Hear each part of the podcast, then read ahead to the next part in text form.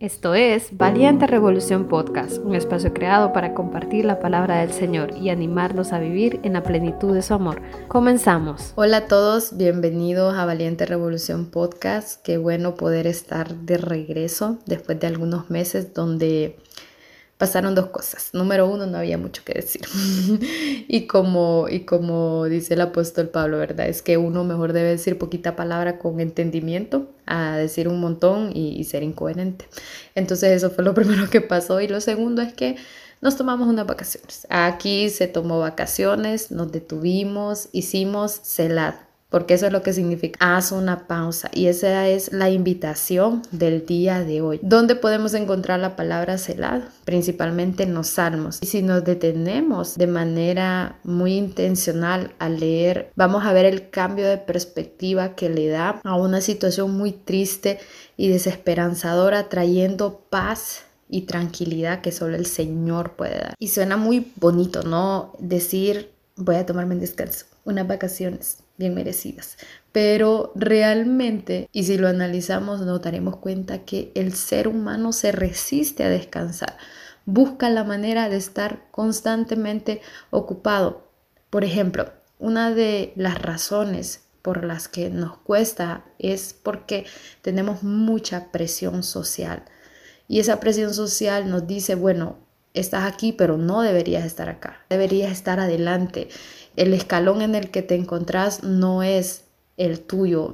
Debes avanzar, avanzar y avanzar. Y vivimos bajo estándares que realmente nunca vamos a poder cumplir. Porque querramos o no, en ocasiones estamos haciendo algo para lo que no hemos sido diseñados. Y empezamos a hacer muchas cosas no para dar gloria al Señor, sino por esta necesidad de aprobación que va creciendo en nuestros corazones.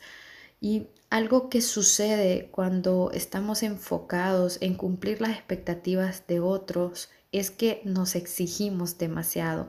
Y aquí es cuando entra esta necesidad de ser productivos constantemente.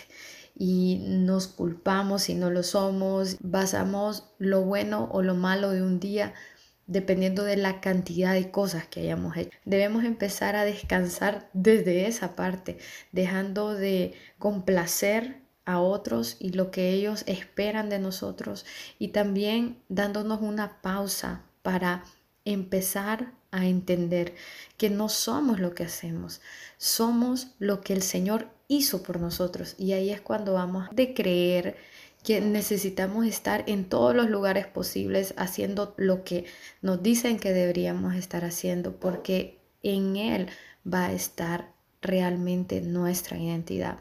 Ahora, hay algunos síntomas que nos indican que debemos bajarle al acelerador y realmente meditar en el Señor y en lo que sucede en nuestra vida. Por ejemplo, la ansiedad.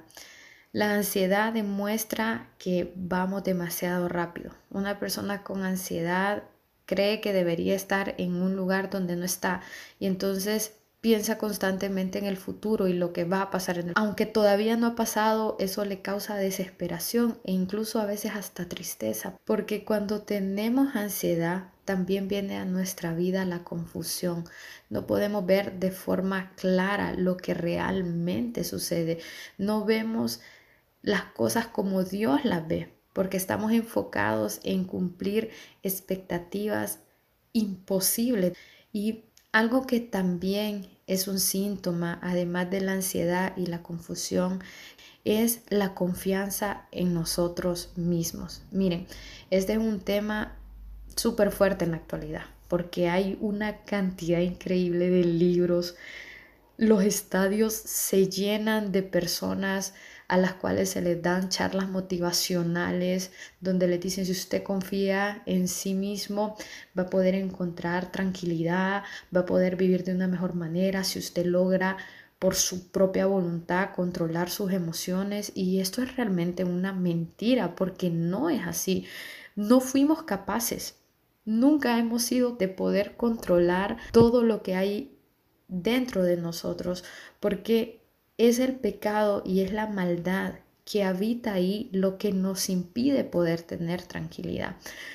Y lastimosamente esta no solo es una filosofía que tienen las personas que están apartadas de Cristo, sino que también en nuestras iglesias se está alimentando este tipo de pensamientos. Por ejemplo, se le dice a las personas, declárelo, declárelo, porque si usted lo declara va a ver que lo va a obtener. Entonces, Quizás un hermano esté enfermo y declara que se va a sanar, que se va a sanar y su familia también lo cree, pero cuando esta persona muere empiezan las justificaciones, empieza la culpabilidad, no, es que usted no oró con suficiente fuerza, es que mire que no dio la, ofrenda o quizás el día que le tocaba hacer ayuno usted no lo hizo completo, se comió una ciruela a, a las 11.59 de la mañana, por así decirlo, porque así de absurdo suena el hecho de que pongamos sobre nuestros hombros la responsabilidad de nuestro futuro.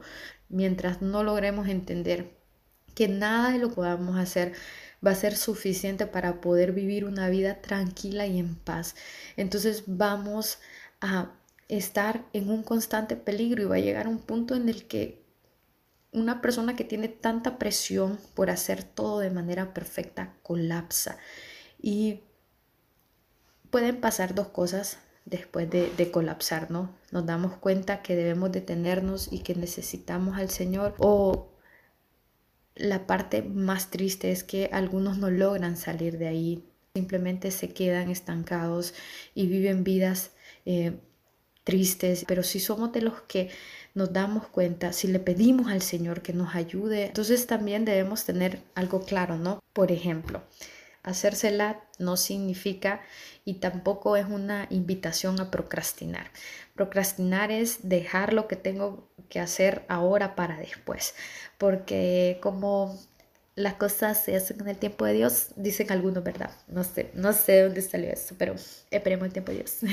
Entonces, esto no significa hacer celat. Celat no es voy a dejar que las cosas sucedan y que sea lo que Dios quiera, no. Selat significa ser intencionales y si me estoy deteniendo es porque he identificado que algo está mal y que el Señor puede resolver ese algo. Además, detenerme y hacer una pausa no es un permiso para tomarme unas vacaciones. Anhelamos tener vacaciones no realmente para tomar fuerzas o energías, sino para dejar de hacer aquellos que nos mantiene ocupados. Y lo gracioso es que en las vacaciones estamos ocupados haciendo otras cosas que no podemos hacer cuando estamos ocupados. Entonces tampoco es tomarte unas vacaciones en donde por un momento se te olvide todas tus responsabilidades. Eso no es hacerse nada. No deberíamos seguir sosteniendo aquello que nos daña o aquello que nos distrae de escuchar la voz del Señor. En muchas ocasiones lo que no nos deja descansar está dentro de nosotros mismos vive ahí y decidimos hacerlo parte de nuestras vidas por el resto de los tiempos. Pero si queremos detenernos y meditar y poder hacer una pausa efectiva para que todo se ordene de la manera que Dios lo ha planeado, lo primero que debemos hacer es escuchar la voz del Señor. Y para poder escuchar, lo lógico es que guardemos silencio y esa es una parte súper difícil. Solemos pensar que lo que nos impide escuchar son los ruidos que hay a nuestro alrededor, pero realmente hay cosas dentro de nosotros que gritan más fuerte, nuestros caprichos, em, nuestros deseos, los sueños que decimos son los sueños de Dios, pero realmente solo son cosas que nosotros queremos alcanzar para alimentar la fama y el ego que hay en nuestras vidas. Para escuchar al Señor es necesario que guardemos silencio y que además nos enfoquemos bastante en la lectura de su palabra. ¿Cómo vamos a conocer a Dios si no leemos la Biblia? ¿Cómo vamos a saber lo que Dios quiere para nosotros si somos indiferentes a lo que dice su palabra? Y debemos leerla de tal manera que nos confronte, que saque a la luz lo malo que hay en nosotros. No podemos leer como la Biblia de tal manera que estemos buscando un versículo para colocarlo en una foto en, Instagram o en Facebook, o tal vez leemos la Biblia, eh, qué sé yo, a las 3 de la mañana para poder ir a tomar agua de manera tranquila sin que ningún espíritu, ¿verdad? Eh, me saque corriendo de la cocina y andamos repitiendo de arriba para abajo el Salmo 91 y creemos que eso es leer la Biblia, cuando no es así.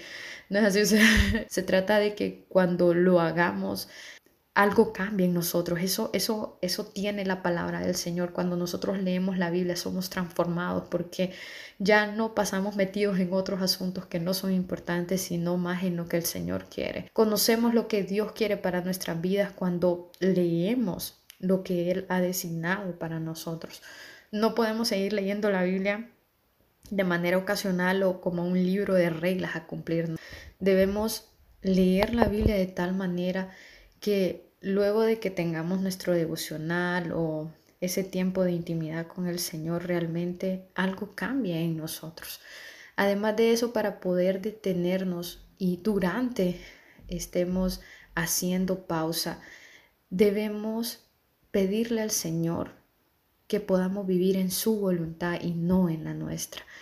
Algo por lo cual a muchos les cuesta descansar es porque están viviendo su voluntad, están queriendo cumplir sus metas, sus planes y eso los está desgastando completamente. Pero cuando vivimos la voluntad del Señor ya no se trata de nosotros. Ni siquiera el enfoque somos nosotros. Se trata de lo que Él ha designado para nuestras vidas. Y créanme que en ocasiones pensamos que, ah, bueno, este es un sueño del Señor y lo voy a cumplir a toda costa y se trata de mí y, es el éxito que yo voy a alcanzar y son las metas que tengo, pero quizás el Señor no está tan interesado en hacerte famoso o exitoso, sino más bien en hacerte una persona que sirva a los demás. Esa es la voluntad del Señor, que nosotros podamos servir a otros, que podamos amar a otros, aun y cuando es tremendamente difícil poder amar a otros, pero si nos fijamos en la vida del Señor en la tierra, nos vamos a dar cuenta que lo que Él hizo y el centro de su ministerio fue amar a los demás. El rey de reyes vino y no pensó como, bueno, ahorita me, me hago el influencer de las naciones. No, o sea, el Señor vino y dijo, voy a amar a otros. Y esa es la voluntad del Señor, que podamos reflejar su amor sirviendo a otros, amando a los demás. Y si hay algo que demuestra que realmente estamos haciendo pausa para poder vivir en la voluntad de Dios, es que confiamos plenamente en Él. Una persona que confía en el Señor no anda apurada. No hay nada que logre quitarle el sueño. Realmente eso solo sucede con nosotros. Y cuando vivimos bajo la voluntad de Dios, somos capaces de entender eso. O sea, como dice Salmo 23, y, y con eso quiero terminar el día de hoy, el Señor es mi pastor, nada me faltará. En lugares de delicados pastos me hará descansar. Junto a aguas de reposo me pastoreará, confortará mi alma y me guiará por sendas de justicia por amor a su nombre. Aunque ande en valle de sombra y de muerte, no temeré mal alguno, porque tú estarás conmigo. Tu vara y tu callado me infundirán aliento. Aderezas mesa delante de mí en presencia de mis enemigos. Unges mi cabeza con aceite. Mi copa está rebosando. Gracias por haber escuchado Valiente Revolución Podcast. Que Dios bendiga tu vida.